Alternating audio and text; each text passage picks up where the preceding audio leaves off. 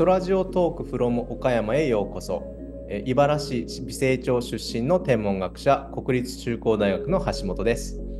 え今回のテーマは高速電波バーストでしたね。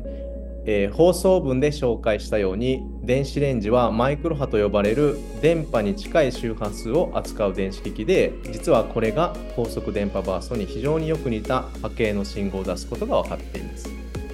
えー、高速電波バーストは空の特定の方向から来ているのに対し電子レンジからの信号は望遠鏡が空のどこを向いているにかかわらず共通して見つかるため、えー、これらを区別することができます。実際に電子レンジを使った実験が行われたそうです。その結果電子レンジをつけて加熱時間が完了する前に開けた場合にのみ高速電波バーストのような信号が検出されることが確認されました、え、もう一つのテーマ宇宙の不思議ダークマターについてお話しします、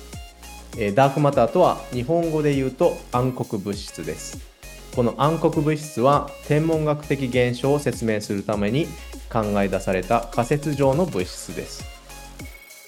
質量を持ち物質とほとんど相互作用せず工学的に直接観測できない。また銀河系内にあまねく存在する。といった性質が想定されています。観測事実から間接的にその存在が確実とされていますが未だ正体不明の物質で宇宙の星や銀河を作った立役者だと考えられています。この発見がなぜ重要なのでしょうか、えー、ダークマターがなければ銀河がほとんど形成されずに私たち人類も生まれなかったかもしれません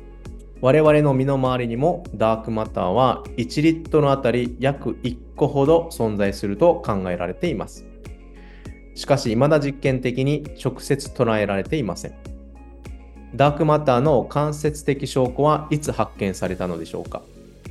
1930年代にはるか遠くの銀河団を観測した天文学者がいてその銀河が激しいスピードでビュンビュン動いているということを発見しました。この激しいスピードは望遠鏡では見えない重力源、つまりダークマターによるものだと考えられています。ダークマターの有力候補は何なのでしょうか？ダークマターの正体についてはいろいろな可能性が考えられていますが、その一つが素粒子と呼ばれる極めて小さな粒子です。素粒子には知られていないものが複数あり、そうした未知の素粒子の一つであるニュートラリーノがダークマターの有力な候補になっています。ダークマターの候補として最近注目を集めているもう一つの候補として原子ブラックホールがあります。これは宇宙がビッグバンから始まった時に形成されたと考えられているとても軽いブラックホールです。原子ブラックホールの存在はまだ観測的に証明されていませんが今回のテーマの一つ